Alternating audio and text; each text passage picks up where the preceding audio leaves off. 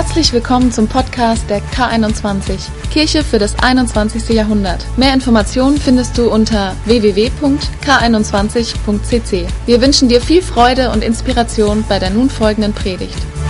Yes, neue Predigtreihe. Freut ihr euch? Also ich freue mich mega auf diese neue Predigtreihe, weil eine Predigtreihe geht doch immer tiefer, hat doch immer glaube ich, noch mehr die Chance und das Potenzial, unser Leben und auch kollektiv gemeinsam unser Leben zu prägen, wenn wir gemeinsam mit einem Thema für einige Zeit unterwegs sind.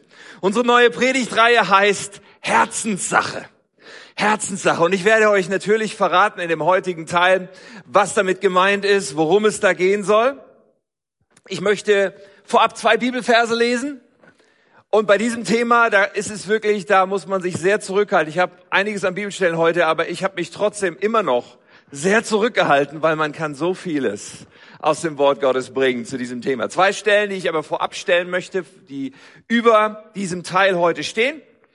Und äh, dann beten wir und steigen tiefer ein.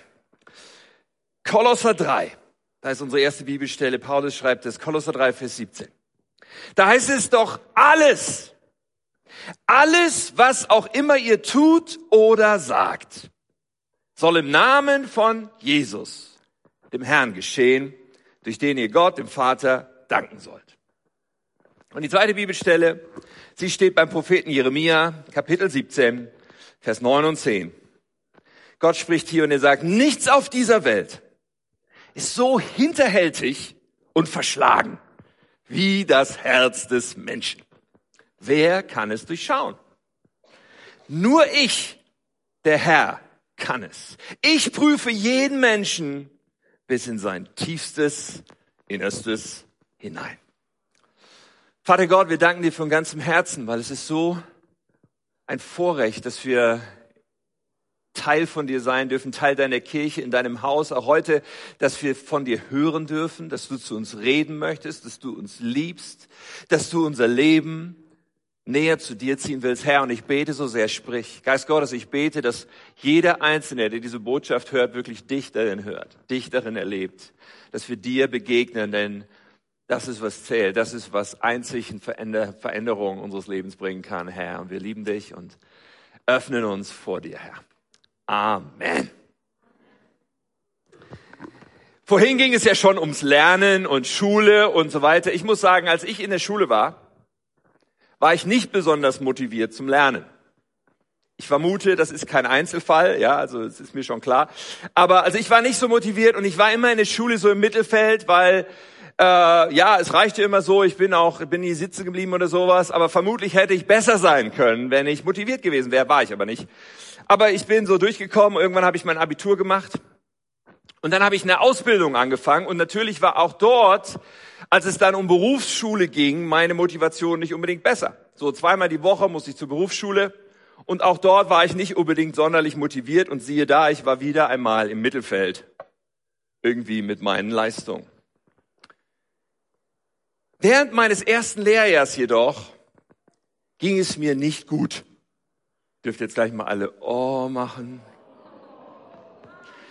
Denn, also ich habe meine Ausbildung gemacht in so einer Kanzlei, in einem Büro und dort waren, außer mir war der Chef da, ein Mann, und die anderen Kolleginnen, das waren alles Frauen und ich meine, Frauen können fantastisch sein, aber in diesem Fall, das Betriebsklima, das Klima untereinander, der Umgang miteinander, der war einfach sowas von herausfordernd für mich. Ich fand es schrecklich. Die Leute haben sich da alle die Augen ausgekratzt.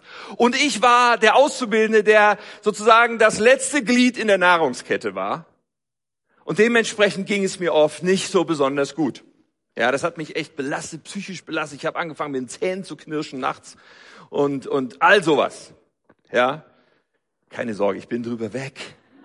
Ja, es geht mir gut heute. Warum erzähle ich euch das alles? Dann ist in mir nämlich etwas passiert. Und ich habe mir während dieses ersten Lehrjahres überlegt, also irgendwas muss geschehen. Ich muss diese ganze Sache so schnell wie möglich hinter mich bringen. Denn eins war klar, nach dieser Ausbildung wollte ich ein Studium beginnen. Und jetzt habe ich mir gedacht, okay, drei Jahre, das hältst du nicht aus. Du musst das Ding verkürzen.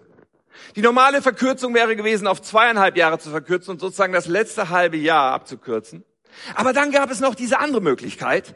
Das habe ich dann begriffen. Man konnte auch das mittlere Jahr überspringen. eigentlich etwas für die guten Schüler in der Berufsschule. Für die, die wirklich herausragend sind. Und das war ich auf gar keinen Fall. Aber irgendwie, ich habe meinen Chef gefragt, hat also, pff, ist deine Sache, kannst du machen. Also irgendwie habe ich das durchgekriegt und gesagt, okay, ich muss das schaffen. Und in mir, dem, der immer unmotiviert war für Lernen, dem, der immer unmotiviert war für Schule, war irgendwas passiert. Ich habe mir dann drei Wochen Urlaub genommen in den Sommerferien zwischen dem ersten Lehrjahr und dem dritten Lehrjahr, in das ich ja dann wechseln sollte. Habe mich zu Hause hingesetzt, das Rolle runtergelassen, meine Freunde waren im Strandbad, ich saß am Schreibtisch und habe gepaukt, um mir den Stoff reinzuziehen von diesem mittleren Lehrjahr. Und siehe da, ich kam dann nach den Ferien in diese neue Berufsschulklasse, das dritte Jahr, und machte eine erstaunliche Erfahrung. Ich war plötzlich im Stoff weiter als die anderen und gehörte plötzlich zu den Besseren in der Klasse. Und ich erzähle das aus einem ganz bestimmten Grund. Denn es hat mich eine ganz wichtige Lektion gelehrt. Es gibt hier in uns einen inneren Antrieb. Es gibt hier in, in, uns eine, eine Leidenschaft. Und wenn wir etwas wirklich wollen, sind wir zu erstaunlichen Dingen fähig.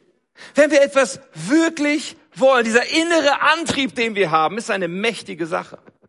Und ich möchte dich fragen, was treibt dich an? Das ist eine mächtige Sache in uns. Dieses Beispiel meiner Lehre zeigt, was es ausmacht, wenn wir etwas wirklich wollen. Und wir machen uns ja leicht etwas vor über das, was wir wollen. Manchmal erkennen wir das gar nicht so richtig. Jemand hat mal diesen Spruch gebracht, wer etwas will, findet Wege. Wer etwas nicht will, findet Gründe. Und wir alle, glaube ich, haben schon Situationen erlebt, wo das offensichtlich sich als wahr erwiesen hat. Manchmal, wenn wir sagen, ja, ich kann nicht, ah, ich schaff das nicht oder das geht nicht, manchmal glauben wir uns das sogar selbst. Aber tief darunter verborgen kann es auch sein, dass da einfach ein Ich will nicht ist statt ein Ich kann nicht. Dieser innere Antrieb, und wenn jemand etwas wirklich will, dann ist er zu unglaublichen Dingen fähig. Der Klassiker ist ja zwei Menschen, die verliebt sind. Wenn einer verliebt ist, was ist da nicht alles möglich? Was kann er da nicht alles tun für seine Angebetete sozusagen, um sie zu gewinnen? Oder so ein Sportler, der sich vorgenommen hat, bei einem Wettkampf teilzunehmen. Ein Freund von mir, der hat mal beim Ironman Triathlon in Hawaii teilgenommen. Und ich habe vorher beobachtet, wie er dafür trainiert hat. Und ich habe gedacht, das ist ja unglaublich, was der für Strapazen auf sich nimmt, was der Tag für Tag bereit ist zu tun, um bei diesem Ironman auf Hawaii nicht nur mitzumachen, sondern tatsächlich durchs Ziel zu gehen, als einer der, was weiß ich, ersten paar hundert oder so, was schon eine ziemliche Leistung ist. Jedenfalls, der hat trainiert wie ein Wahnsinniger.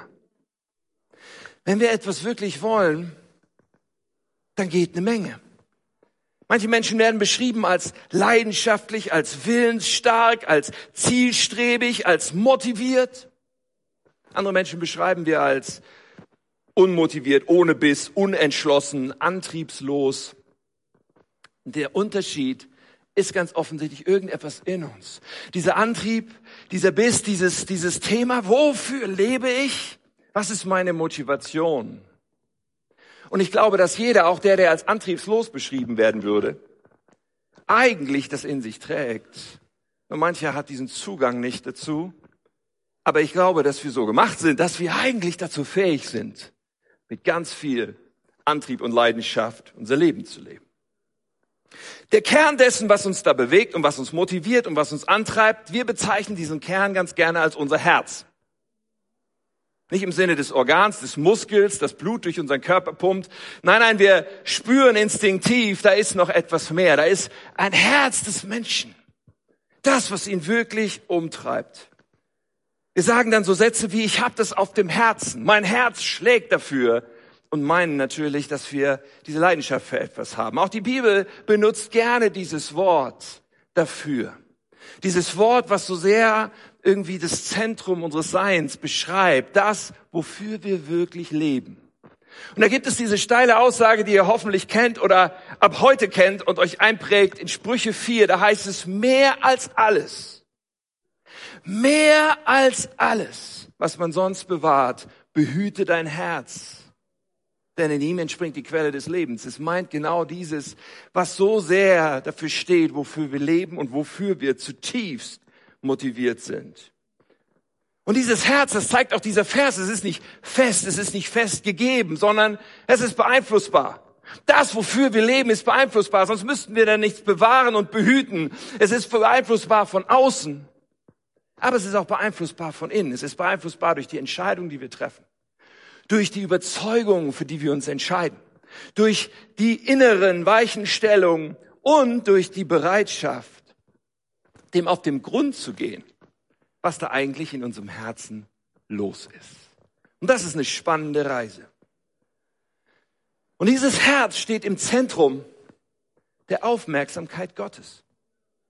Das ist, wo Gott seinen Fokus drauf richtet. Was ist da los in unserem Herz? Deswegen heißt es auch in diesem Vers, den wir vorhin gelesen haben, ich habe das nochmal aus Elberfelder mitgebracht. Ja, wer kann das Herz durchschauen? Jeremia 17 und dann Vers 10. Ich, der Herr bin es, der das Herz erforscht und die Nieren prüft. Daher stammt dieser Ausspruch. Auf Herz und Nieren prüfen. Das ist Gottes Geschäft sozusagen. Das ist Gottes Fokus. Er interessiert sich für unser Herz. Als Jesus einmal gefragt wird, was ist das Wichtigste? Das wichtigste Gebot, was wir irgendwie halten sollen, antwortet er in äh, Matthäus 22. Er sagt, du sollst den Herrn, deinen Gott, lieben von ganzem Herzen und von ganzer Seele. Du sollst den Herrn, deinen Gott, lieben von ganzem Herzen. Gott schaut auf unser Herz. Das ist ihm wichtiger als alles andere. Viele Menschen denken, Gott würde darauf schauen, was wir tun. Und ob wir gute Dinge tun und gute Dinge sagen, ob unser Verhalten stimmt und glauben, dass das, wenn wir uns nur gut genug verhalten, uns irgendwie in den Himmel bringt, irgendwie zu Gott bringt, irgendwie einen Gott uns gegenüber versöhnlich stimmt. Aber das ist ein riesiger Irrtum. Denn Gott schaut nicht primär auf unser Verhalten, er schaut auf unser Herz. Es schaut auf unsere Motivation. Es schaut, es schaut auf diese tiefsten Antriebsfedern unseres Lebens. Und ja, wir können unheimlich viel für Gott tun. Wir können 104 Gottesdienste im Jahr besuchen in der K21, immer morgens und abends, jeden Sonntag. Wir können Geld spenden, wir können bei jedem Anbetungslied unsere Hände heben und Gott diese Lieder singen. Und alles ist gut, aber Gott schaut dann hinter das und schaut, wie sieht unser Herz aus. Für Gott ist alles eine Herzenssache. Nun also nochmal zurück zu dem Vers ganz vom Anfang, Kolosser 3. Was für eine steile Aussage hier. Alles, wie viel ist alles? Alles, was auch immer ihr tut oder sagt. Come on, das ist krass. Okay, das ist irgendwie ziemlich umfassend, ziemlich engmaschig um unser Leben. Alles, was auch immer ihr tut oder sagt, soll im Namen von Jesus, dem Herrn, geschehen. Nun, was bedeutet das? Im Namen von Jesus geschehen. Das ist ja manchmal so eine Floskel, dann beten wir und sagen, ich bete im Namen von Jesus, das können wir machen. Aber was meint es hier eigentlich? Im Namen von Jesus, da geht es genau um diesen Kern. Da geht es genau um dieses Herz, was wir dahinter haben. Da geht es genau um die Frage, ob alles, was wir tun und sagen, in dem tiefsten Motiv dahinter steckt, ich tue das für Jesus. Ich tue das, weil ich ihn ehren will. Ich tue das, weil mein Leben ihm gehört. Ich tue das, weil es mir darum geht, wie er das findet. Ich tue das, weil ich für ihn lebe. Es geht um unsere Motive. Im Namen von Jesus, da geht es darum, ob er sich das wünscht oder ob wir Dinge für uns tun und für unseren Vorteil leben. Diese Predigtreihe Herzenssache soll sich genau damit beschäftigen, mit den Haltungen und den Motiven und den Einstellungen unseres Herzens, das, was uns wirklich antreibt. Und wir haben uns entschieden, den Weg über die Dinge zu wählen, die wir tun und sagen. Facetten von dem anzuschauen in den nächsten Wochen, von dem, was wir tun und sagen. Also die Außenbetrachtung zunächst aber dann den Weg zu suchen zu dem, was steckt dahinter. Denn es geht darum, dass es eine Herzenssache ist. Und die Alternative ist ja nicht aufzuhören, irgendwelche Dinge zu tun oder zu sagen, sondern die Alternative ist, den Weg zu suchen und zu sagen, was treibt mich wirklich an, wenn ich die Spur zu meinem Herzen verfolge. Nun und im Auslieferungszustand, ihr Lieben, ich hoffe, ihr seid heute bereit dafür, mal so einen, mal diesen Blick in den Spiegel zu wagen, aber im Auslieferungszustand sind wir alle zutiefst egoistisch. Wir kommen auf diese Welt und es geht uns um uns. Wir leben für uns und wir brauchen Liebe und Annahme und Anerkennung und Wertschätzung und suchen das. Und vieles von dem, was wir tun und sagen, hat seine Motivation darin, dass wir genau das uns so sehr wünschen für uns, dass uns jemand sagt, wie wertvoll wir sind, dass uns Applaus zukommt oder dass unser Reichtum als Maßstab gegenüber anderen irgendwie gilt, welchen Wert wir haben und was wir geschafft haben, unser Ruhm, unser Erfolg unser Applaus, unser Ansehen, was auch immer, als Nahrung dienen soll für das, was wir so sehr uns wünschen in unserem Ego. Krass, diese Analyse von Gott, die wir schon gelesen haben, Jeremia 17.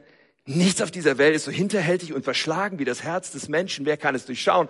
Denn der Punkt ist ja, wir sind auch noch Meister darin, uns selber einzureden, dass wir total edel und uneigennützig sind. Bei allem, was wir tun uns selber einzureden, dass wir ja nur für andere leben, obwohl wir eigentlich irgendwie auf einem verschobenen Weg in unser Herz doch versuchen, mit dem, was uns von anderen dann wieder entgegenkommt, uns selber zu nähren.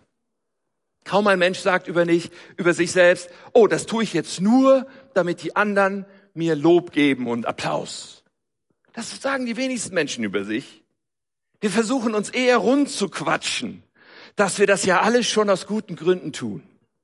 Und daran sind wir manches Mal Meister. Aber was uns ja gleichzeitig vom Tier unterscheidet als Menschen, ist tatsächlich die Fähigkeit, diese Frage zu stellen. Ja, Moment mal, aber was ist denn wirklich los in meinem Herzen? Was ist denn mein wirkliches Motiv dahinter? Und wenn wir diesen Mut aufbringen und wenn wir in diesen Spiegel tatsächlich beginnen zu schauen, ja, dann haben wir die Chance, das festzustellen. Dann gibt es ja auch Momente in unserem Leben, wo wir sagen, was hat mich eigentlich geritten, das zu tun?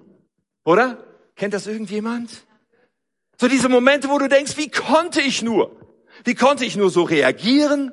Wie konnte ich nur so entscheiden? Wie konnte ich mich nur so, äh, so verhalten? Das ist ja im Nachhinein, bei nüchterner Betrachtung. Kennst du das? Ich liebe das, wie Paulus es ausdrückt. Römer 7, Vers 15.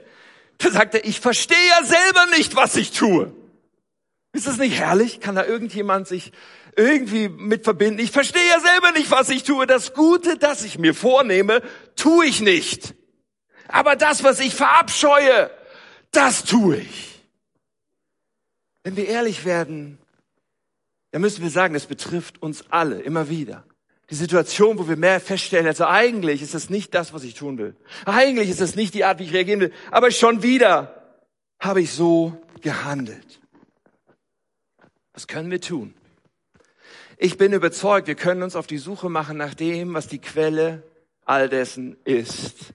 Nach unseren innersten Motiven, nach unseren innersten Antrieben in unserem Herz. Und das Großartige, jetzt kommt echt der Hammer. Die gute Nachricht ist, wir haben einen Verbündeten dabei. Und das ist der Heilige Geist. Wir haben einen Verbündeten dabei und das ist Gott selbst. Gott, der Herz und Nieren prüft. Gott, der die Herzen kennt. Er ist unser Verbündeter. Zumindest wenn wir sagen, mein Leben, Jesus, soll dir gehören. Ich will für dich leben. Ich meine, ein Mensch kann auch sagen, interessiert mich alles nicht, ich lebe für mich. Ich bin egoistisch und überzeugt davon. Du hast die freie Wahl, das kannst du so machen. Ja, du hast auch die Möglichkeit zu sagen, oh, ich brauche keine Hilfe und ich kann auch so selbstlos sein. Viel Glück dabei. Aber wenn wir sagen, nee, nee, ich verstehe etwas. Ich verstehe etwas, das im Kern meines Seins diese Hilfe Gottes brauche und dass Gott, dass Jesus diesen Platz einnehmen soll in meinem Herzen, meine tiefste Motivation zu sein, mein Herz, meine Leidenschaft, mein alles, dass ihm mein Leben gehört, ja dann haben wir einen Verbündeten. Und wie es in der Jahreslosung heißt, sagt Gott, ich will euch ein neues Herz schenken und einen neuen Geist. Gott ist unser Verbündeter. Er will das erneuern, was uns so sehr antreibt im Leben, was sich immer wieder seinen Weg sucht, überall in die Bereiche unseres Lebens, was immer wieder das, was wir tun und sagen, prägen wird, auf subtile Art und Weise, so sehr wir es auch vielleicht, wenn uns das nicht gefällt, unterdrücken. So sehr kann auch das ein Ort sein, wo Gott Herr ist und prägt und unser Leben ganz anders prägen wird.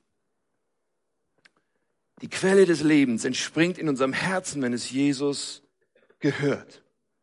Weißt du, das Leben mit Jesus, und das ist so wichtig zu verstehen, auch für Leute, die über den christlichen Glauben so von außen nachdenken und sagen, ah, ich weiß nicht, so, die Christen, die haben so viele Gebote und das darf man tun und du sollst und du sollst nicht und so weiter. Das ist ein Riesenmissverständnis, wenn wir den christlichen Glauben für so etwas wie eine Dressur halten, wo von außen unser Verhalten dressiert werden soll.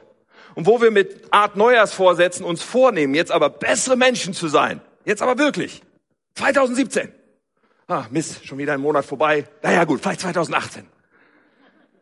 Es geht nicht um Verhaltensmodifikation durch Anstrengung.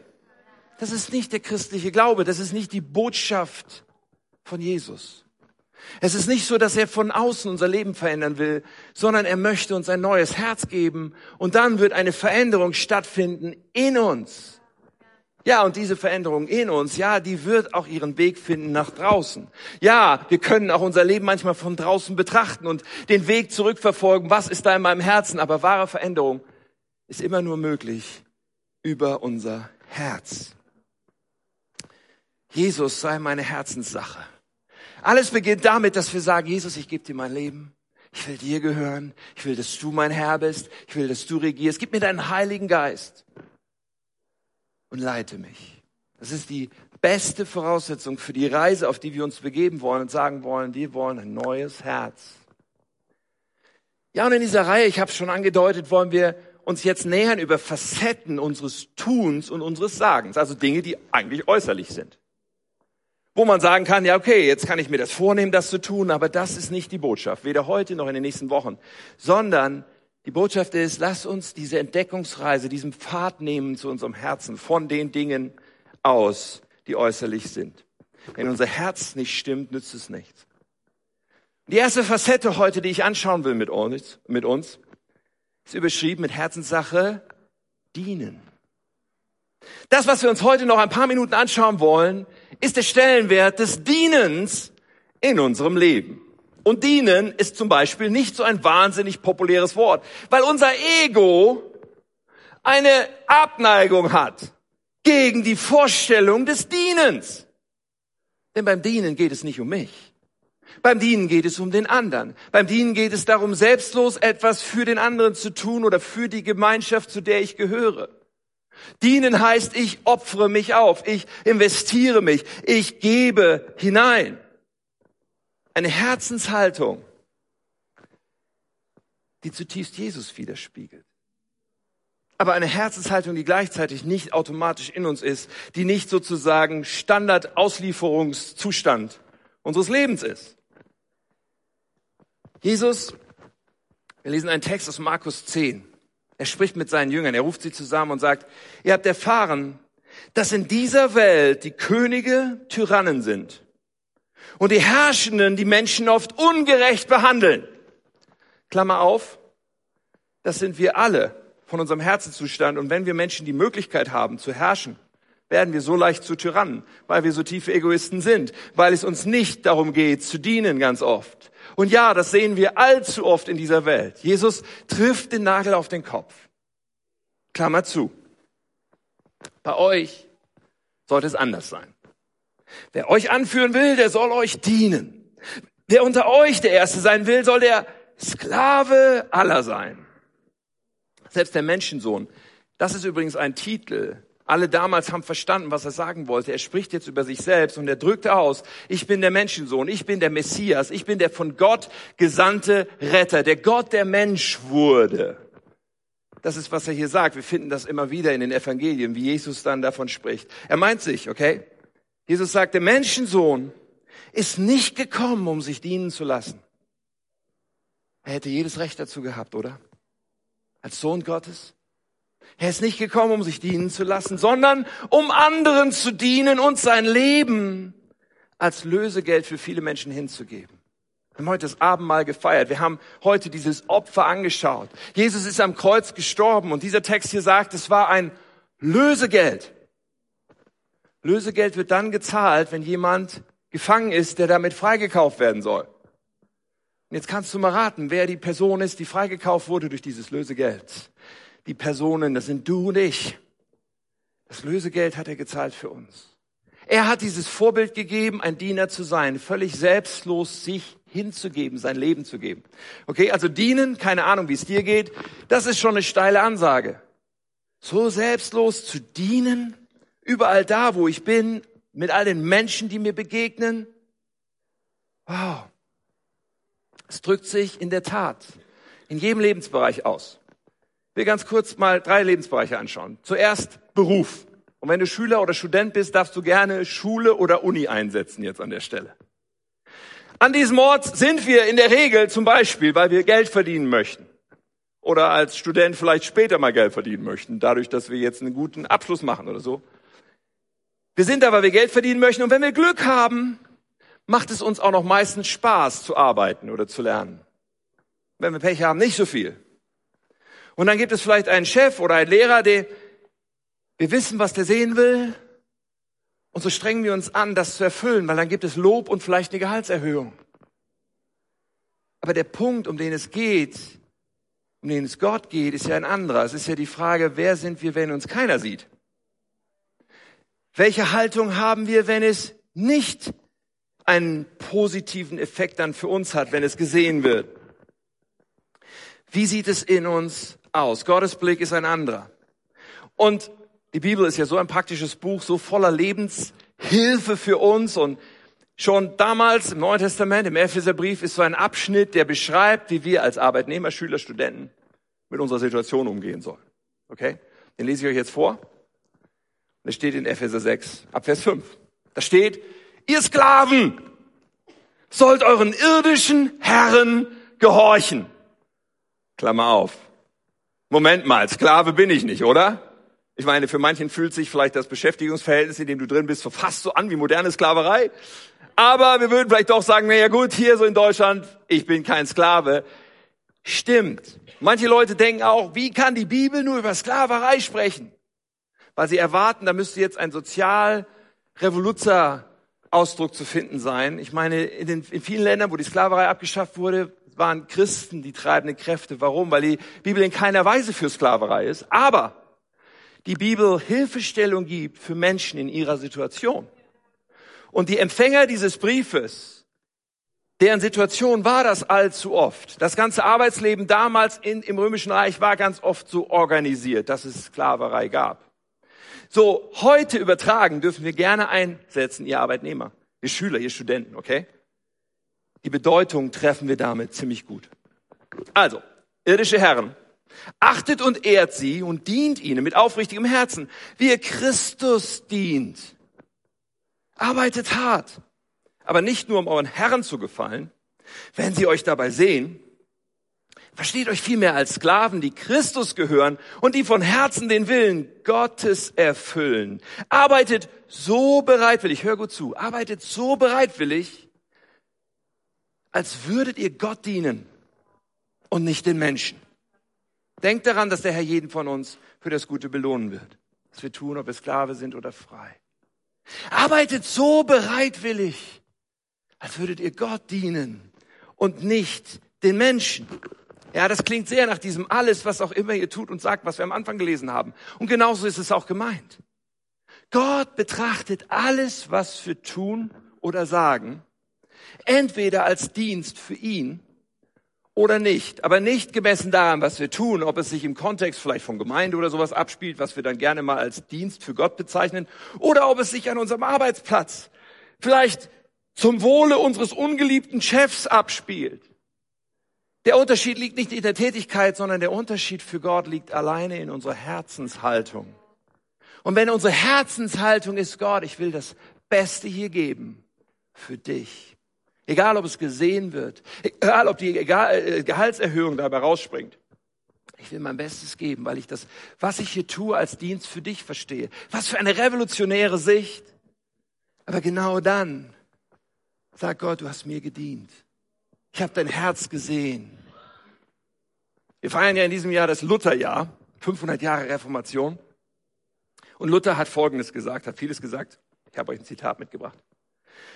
Die Magd, die die Küche wischt, erfüllt in der gleichen Weise den Willen Gottes, wie der Mönch, der betet.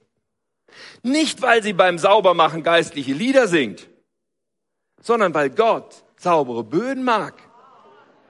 Der gläubige Schuster tut seine Pflicht als Christ nicht, indem er kleine Kreuze auf die Schuhe malt, sondern indem er die Schuhe gut besohlt, weil Gott gute Arbeit liebt.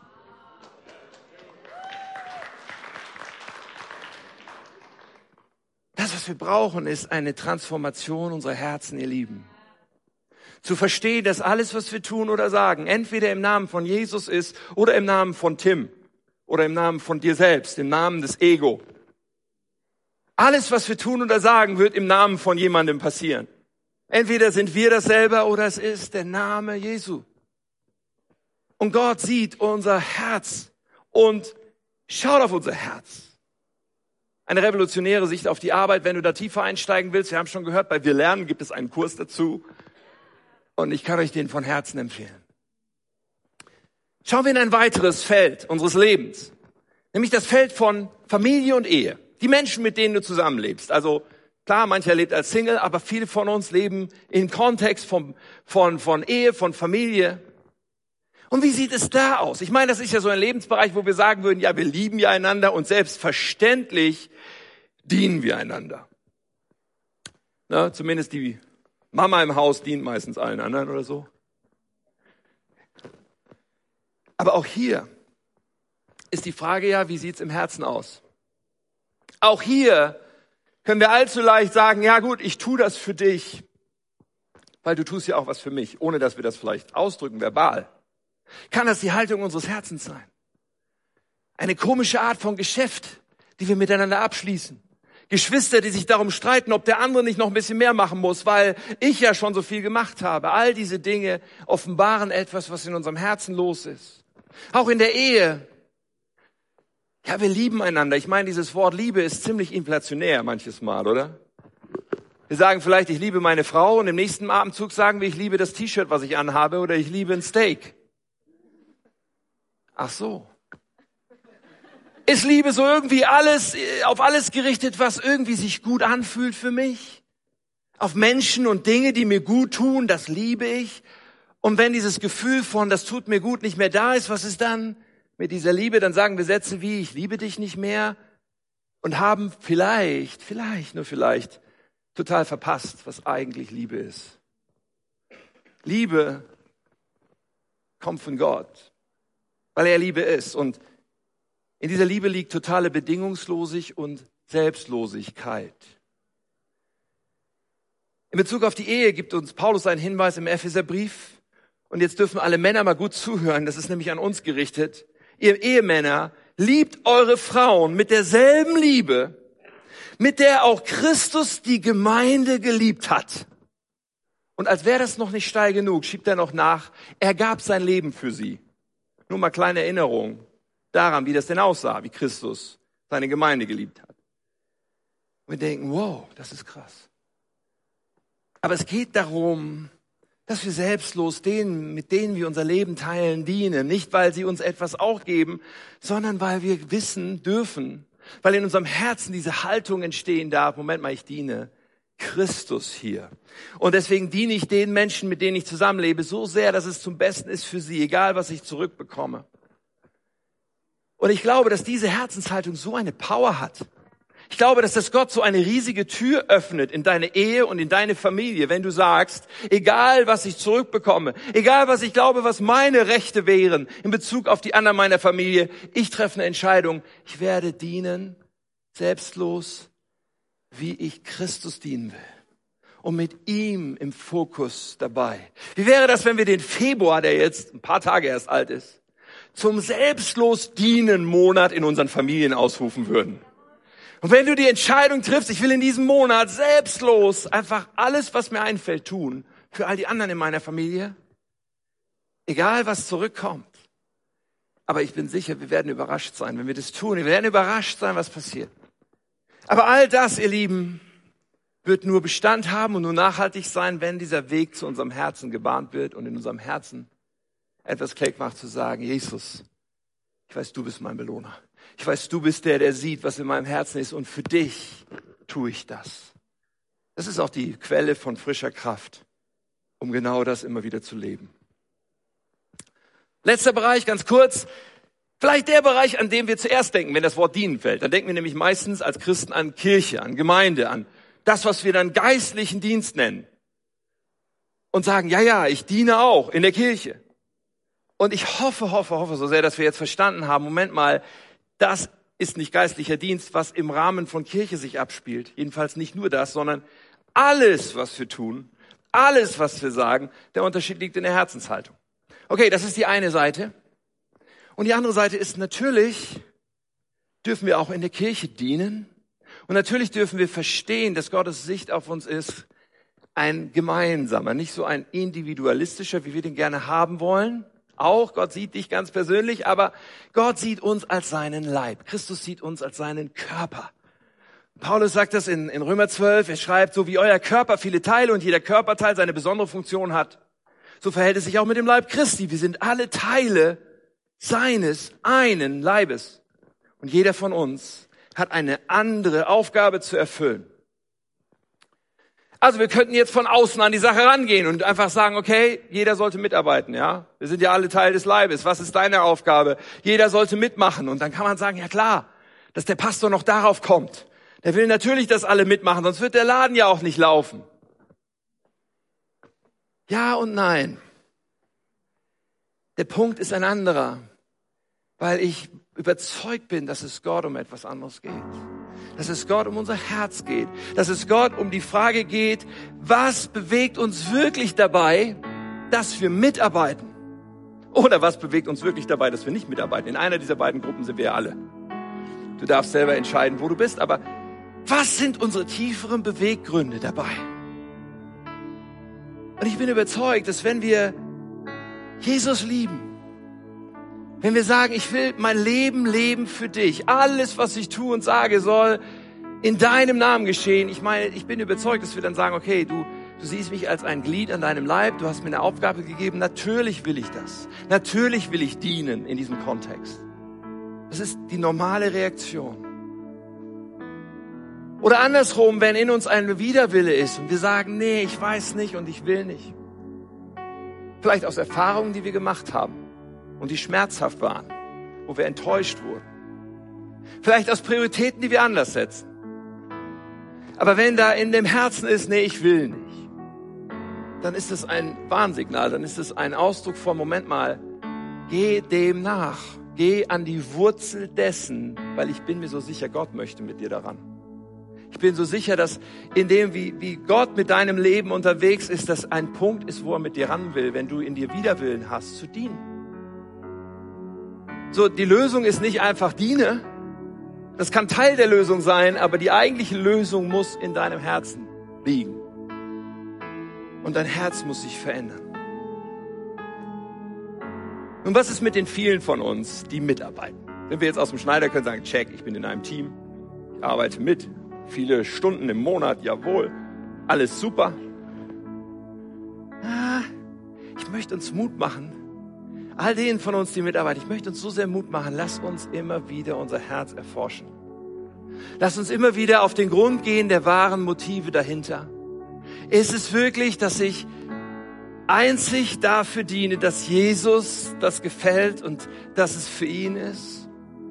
Und unser Herz ist ziemlich schwierig. Das haben wir schon gelesen. Ja, wir müssen da immer wieder poolen. Wir müssen immer wieder Gott um seine Hilfe bitten, um das zu sehen. Aber auch wenn wir dienen, kann es so leicht dafür sein, dass andere uns applaudieren, dass andere uns loben. Ja, dass wenn ich gleich von der Bühne gehe und mir einer sagt, oh, tolle Predigt, was macht es mit mir? Was darf das mit mir machen? Oder wenn einer sagt, das war ja eine schreckliche Predigt. Was passiert, wenn Leute uns nicht sehen und nicht loben? und nicht diese Anerkennung geben, obwohl wir doch so viel tun, sind wir dann verletzt und beleidigt? Kleine Nebenbemerkung, ich bin voll dafür, dass wir einander loben und einander sehen, was der andere macht. Gar keine Frage, nur wenn das unsere Motivation wird, dafür diene ich, damit ich gesehen werde und das ist mir so wichtig, dass das auch mal jemand anerkennt, dann ist unser Herz in Gefahr. da müssen wir mit unserem Herzen zu Gott gehen und sagen, ich will, dass dieses Herz für dich schlägt. Ich will, dass in diesem Herzen du bist. Ich will, dass in diesem Herzen meine Motivation aus dir gespeist wird. Oder dienen wir, um dazuzugehören? Um Teil einer Gemeinschaft zu sein. Und ganz ehrlich, die K21, ich liebe diese Gemeinschaft. Es ist eine tolle Family. Es ist toll, dazuzugehören. Und wir machen das sogar ganz bewusst, dass wir sagen, hey, lass uns die Schwellen niedrig haben. Wenn jemand mitmachen will, einfach um dazuzugehören, wir lassen ihn mitmachen. Aber du gehörst dazu, zu Jesus, wenn dein Herz stimmt. Und dieses, ich will dazugehören zu einer Gruppe von Menschen oder da ist die Person, die ich so sehr mag, mit der will ich zusammen sein, das trägt nicht auf die Dauer, wenn es dabei bleibt, sondern in unserem Herzen muss dieser Prozess stattfinden, zu sagen, egal, ob ich, was ich mit Menschen erlebe, ich möchte Gott dienen. Und wenn unsere Erwartungen darauf gerichtet sind, dass Menschen irgendetwas tun und irgendwie eine, eine, eine Resonanz geben auf das, was wir tun, dann ist das Treibsand, auf dem wir stehen. Dann ist das etwas, was kein Fundament bildet. Gott wird uns auch nicht ersparen, dass wir enttäuscht werden. Gott wird uns nicht ersparen, dass wir verletzt werden, wenn in unserem Herzen diese Möglichkeit ist, dass Menschen mich verletzen, weil sie irgendwas nicht tun oder tun. Denn es berührt ja genau diesen Kern, genau diesen Punkt. Wenn mich das so sehr verletzt, wo war denn meine Motivation davor? Gott möchte immer wieder mit unserem Herzen arbeiten. Er ist unser Verbündeter, wenn wir sagen, mehr als alles will ich das Herz bewahren. Mehr als alles soll der Platz Gottes richtig sein in meinem Herzen. Das ist meine Motivation. Hey, er ist unser Verbündeter.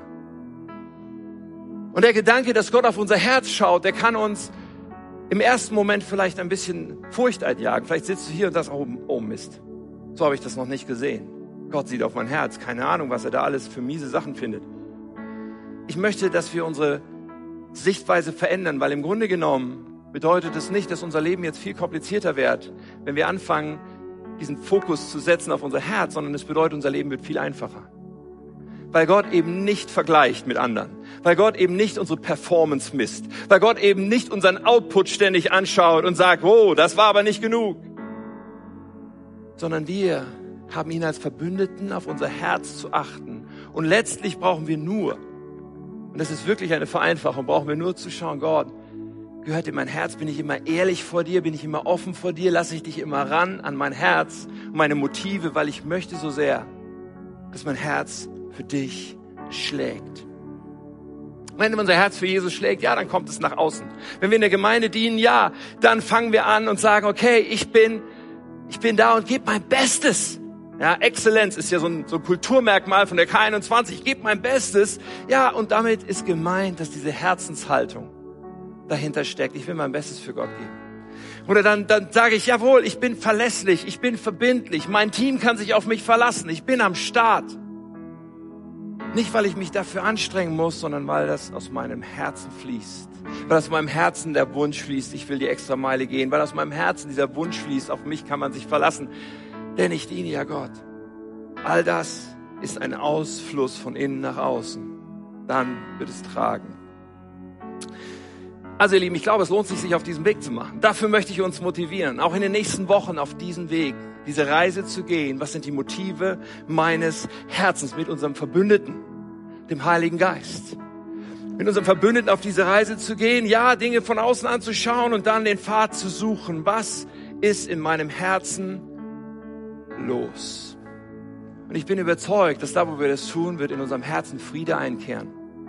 Wird in unserem Herzen so vieles in einem anderen Licht erscheinen, werden wir die Quelle des Lebens ganz neu entdecken des wahren Lebens, des Lebens, was uns erfüllt und Freude bringt, weil es nur in Jesus das geben kann. Er ist unser Verbündeter. Er sagt, ich will euch ein neues Herz geben.